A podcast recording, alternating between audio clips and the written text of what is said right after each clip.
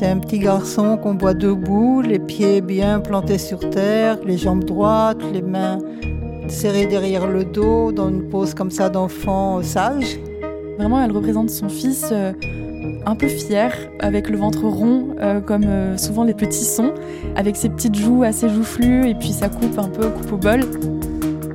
D'abord, c'est une très belle sculpture, très originale, qui dénote de la personnalité de Shana Olof dans un rapport mère-enfant. C'est très émouvant. À la trace.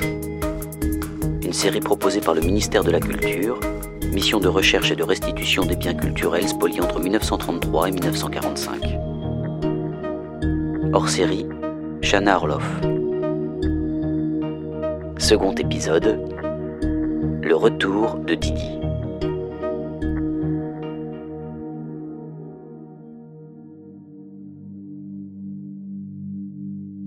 Lorsque Shana Orloff sculpte ce bois, nous sommes en 1921 et elle est alors une sculptrice en vue, qui vend, qui s'est fait construire son propre atelier. Cette sculpture en bois porte de minuscules traces, cicatrices ou empreintes de son parcours. Même si elle représente un jeune enfant insouciant, l'enfant Didi a une trajectoire hors du commun. Au terme d'une histoire qui dura 15 ans, une histoire complexe et mystérieuse, l'enfant Didi a retrouvé son lieu de naissance. L'atelier du 7 bis Villa Sera. C'est là que les petits-enfants de la sculptrice nous le montrent aujourd'hui, avec émotion.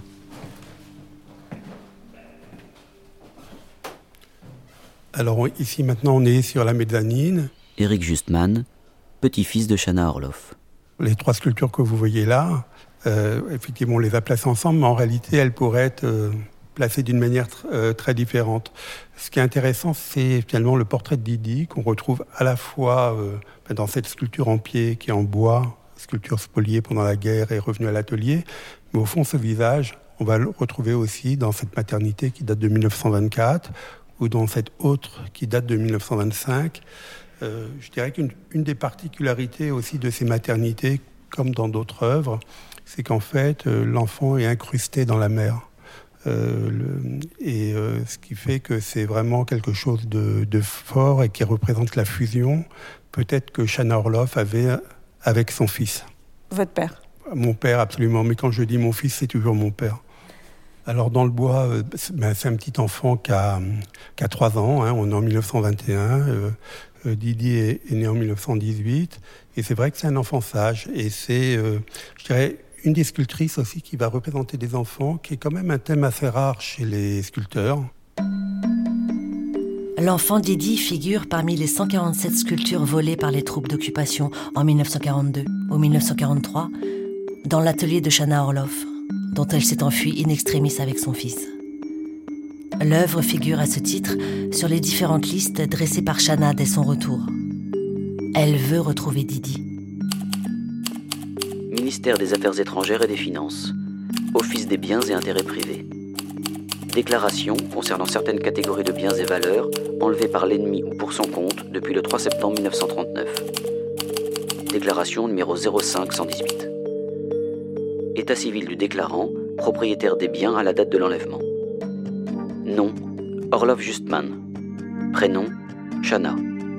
Date et lieu de naissance 12 juillet 1888, Russie. Nationalité française.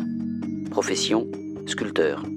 Résidence actuelle 7 bis Villa Sera, Paris 14e. Accusé de réception le 21 février 1946. Aujourd'hui, à la mission de recherche et de restitution des biens culturels spoliés entre 1933 et 1945 au ministère de la Culture, Muriel de Bastier et Selena Giscard pilotent les recherches aux côtés de la famille. Elles recherchent l'ensemble des sculptures volées à Shana Orloff.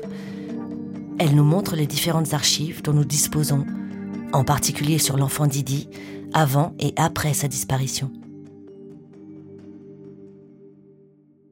Didi et faisait partie de l'ensemble des 147 sculptures euh, saisies euh, dans l'atelier de Chana Orloff. Muriel de Bastier, chargée de recherche, mission de recherche et de restitution des biens culturels spoliés entre 1933 et 1945. Et cette, euh, sculpture, euh, la première euh, fois où je vois le nom de Didi, c'est sur l'inventaire manuscrit transmis par la famille, donc en, lors des premières recherches. Et Didi apparaît également dans les deux inventaires qu'on a retrouvés dans le fond de la commission récupération artistique. Donc, il apparaît sur la première page sous l'intitulé L'enfant Didi le matériau bois. Et il est évalué euh, par Chana Orloff en valeur 39 à 25 000 francs. Et on retrouve sous la même dénomination euh, cette sculpture sur les trois listes. Donc, elle recherche son œuvre.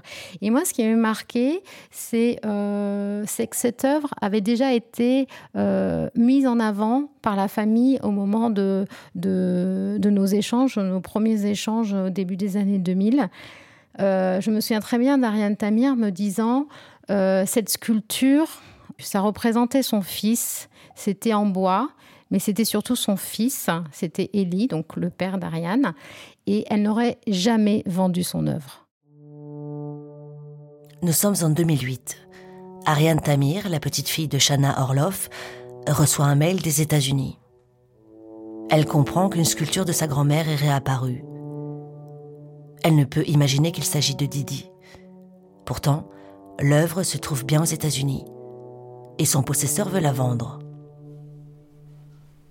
Précisément, mais c'est déjà à l'époque des mails, je reçois un mail de quelqu'un dont je préfère ne pas dire le nom maintenant, qui me dit voilà, j'ai une sculpture, je pense la vendre.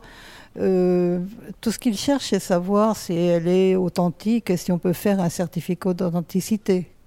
Il se trouve que les petits-enfants de Shana Orloff sont aujourd'hui les seuls experts officiels de l'œuvre, donc les seuls à pouvoir fournir des certificats d'authenticité. Et puis, on a à peine le temps de lui répondre. Je reçois la même demande formulée, mais là par une maison de vente. Donc, il l'a déposée à une maison de vente. Euh, Christie's, en réalité, à New York eux, c'est aussi la même chose. Ils n'ont pas de doute sur l'authenticité, mais ils veulent quand même une confirmation. Et qu'en regardant nos listes, etc., je vois que c'est fait partie de la spoliation. Là, c'est un choc pour tout le monde, y compris pour eux. Ils ne le savaient pas Non, bien sûr, ils ne le savaient pas. Donc c'est là que ça commence. Tout ce qu'on demande au départ, c'est une provenance, évidemment et qu'on n'a jamais obtenu. On nous, on, nous, répond elle est impeccable, mais on ne nous en donne pas le moindre euh, petit bout. On est très bien conscient que la personne qui a cette sculpture et les autres, ou éventuellement, c'est pas eux qui sont venus à l'atelier prendre la sculpture. Ça c'est clair. Maintenant, il faut savoir comment elle est arrivée aux États-Unis, par quels moyens ils ont. Elle est arrivée jusqu'à là, etc. Et ça, on n'a jamais eu de réponse en fait. Commence alors une affaire qui va durer plusieurs années. Tout contact, en réalité, ne répond jamais à nos demandes. La, maison de vente ne sait pas quoi faire, nous dit on va s'en occuper, mais bon, eux aussi sont bloqués. Nous avons envoyé le dossier au FBI de New York, donc ils ont bloqué la sculpture. Tout est bloqué en réalité. Et c'est vrai que le temps passe et on ne sait pas quoi faire. New York Post, le 21 juillet 2021 family of French sculptor sued to the return of statues stolen by the nazis. The family of a French sculptor is seeking the return of a wooden statue. Alors que la situation semble totalement bloquée, une piste se dessine aux États-Unis. Une procédure de don dans laquelle s'implique David Zivi, qui dirige la mission de recherche et de restitution, et Paul Salmona, directeur du MAGE, le musée d'art et d'histoire du judaïsme.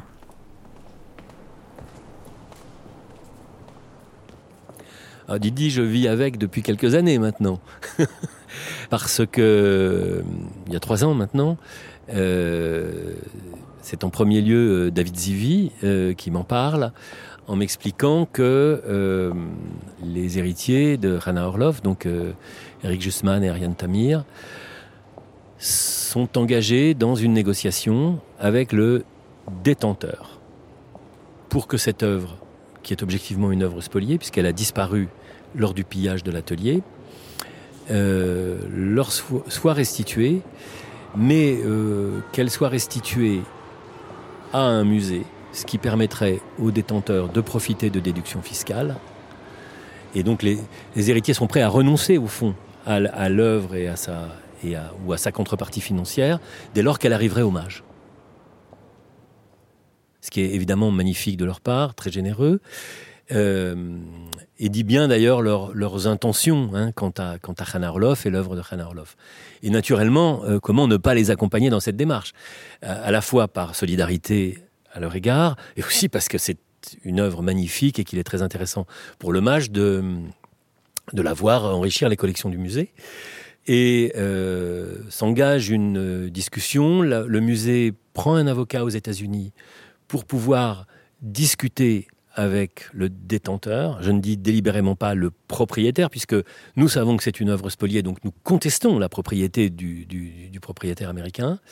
Donc euh, c'est un processus qui dure quelques mois et qui capote.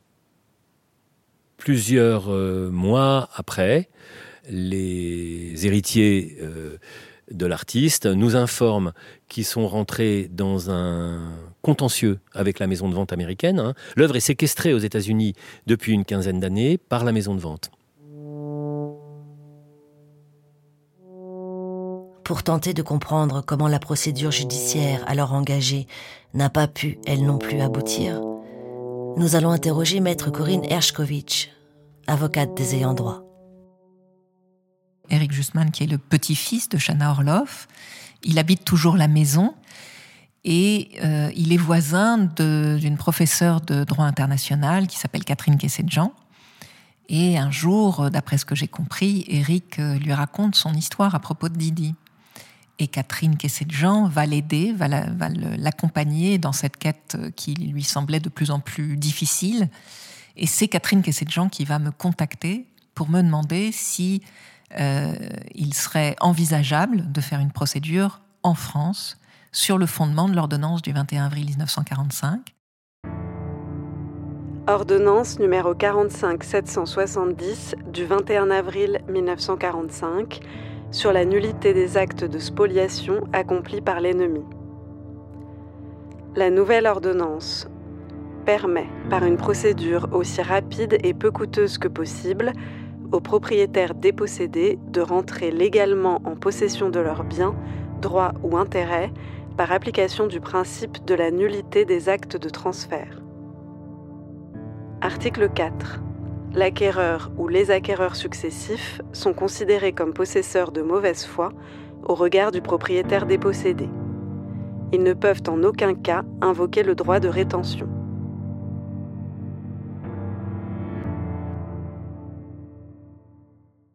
sur les faits, l'ordonnance de 45 est parfaitement applicable. Et là commence une période euh, assez incompréhensible. Euh, cette première maison de vente ne donne pas suite. Une deuxième maison de vente va à nouveau interroger Ariane. Ariane immédiatement dit à nouveau je revendique cette sculpture. Elle explique que c'est une sculpture qui a été spoliée. On est en 2008, donc déjà le, le retour des biens spoliés pendant la Deuxième Guerre mondiale est rentré dans les mœurs, en particulier aux États-Unis. Donc, euh, est assez surprenant que euh, les maisons de vente ne réagissent pas plus à cette revendication. Euh, il semblerait que cette deuxième maison de vente va conserver l'œuvre. Et donc, moi, je suis consultée par Catherine Kessé-Jean, puis par la famille Justman en juillet 2021, et je vais assigner tous ceux que je connais. Et en tout cas, je tente de faire cette procédure sur le fondement de l'ordonnance du 21 avril 1945. Et on arrive devant le tribunal judiciaire de Paris. Mais les héritiers de Chana Orloff et leur avocate vont se heurter à un nouveau blocage. Donc là, on se retrouve devant le juge des référés du tribunal judiciaire de Paris. Sauf qu'entre-temps, il y a eu une réforme du, de la procédure et donc se pose un problème de procédure qui est de savoir si l'ordonnance de 45 est toujours applicable. Les magistrats ont saisi la Cour de cassation pour qu'elle rende un avis. Donc il a fallu qu'on attende l'avis de la Cour de cassation. Euh, on a plaidé l'affaire et puis on a attendu l'avis de la Cour de cassation. Enfin tout ça a duré un certain temps. Avant que la Cour de cassation ne se soit prononcée, un accord a été trouvé. Il a été signé par la maison de vente Christie's, l'héritier du possesseur, qui est mort entre-temps, et la famille de Shana Orloff. Le Figaro, le 23 mars 2023. Le retour de l'enfant Didi volé par les nazis.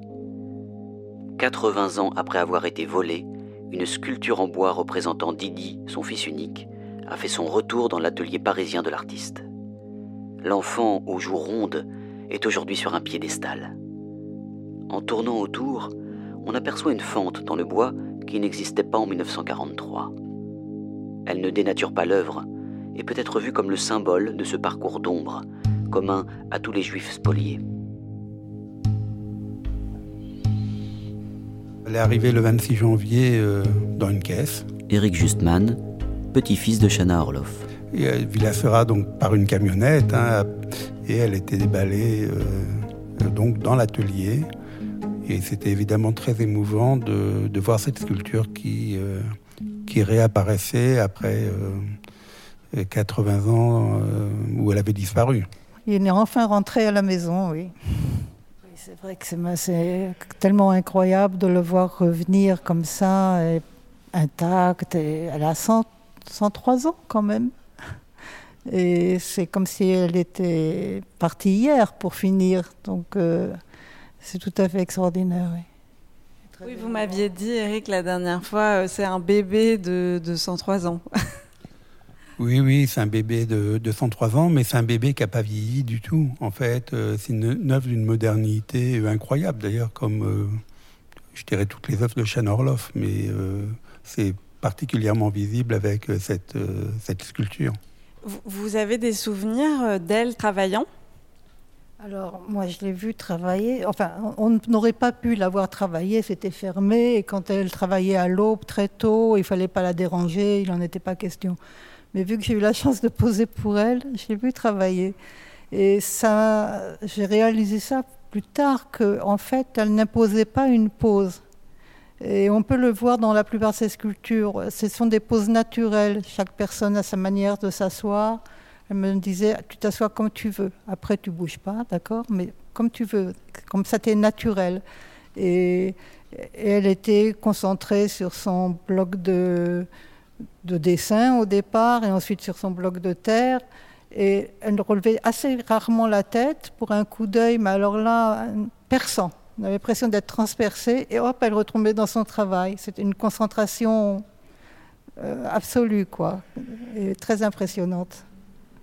Et alors, il y a quelque chose qui, j'imagine, est particulièrement euh, troublant et émouvant pour vous, euh, c'est que c'est votre père.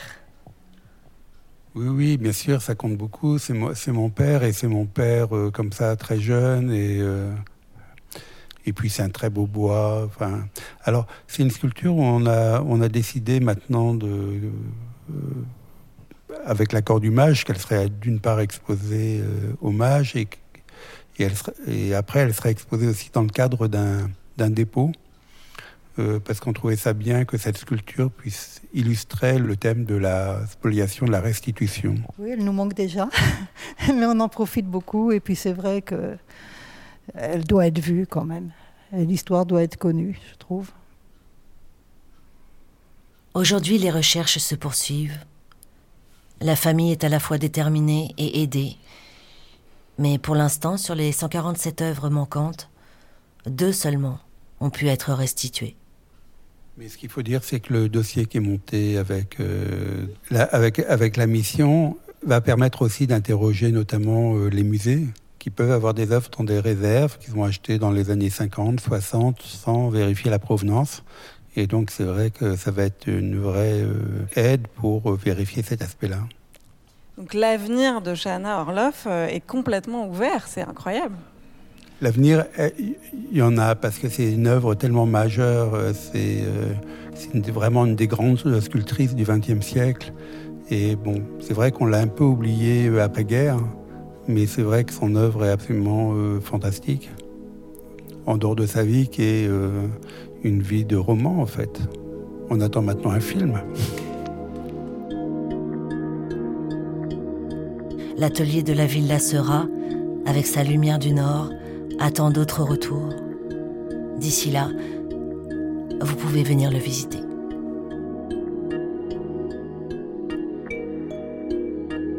Nous dédions cet épisode aux dix membres de la famille de Shana Orloff, victimes de l'attaque du kibbutz Be'eri par les terroristes du Hamas dans le sud d'Israël le samedi 7 octobre 2023. Au moment où nous terminons ce documentaire, nous déplorons la mort de deux d'entre eux et nous sommes sans nouvelles des huit autres.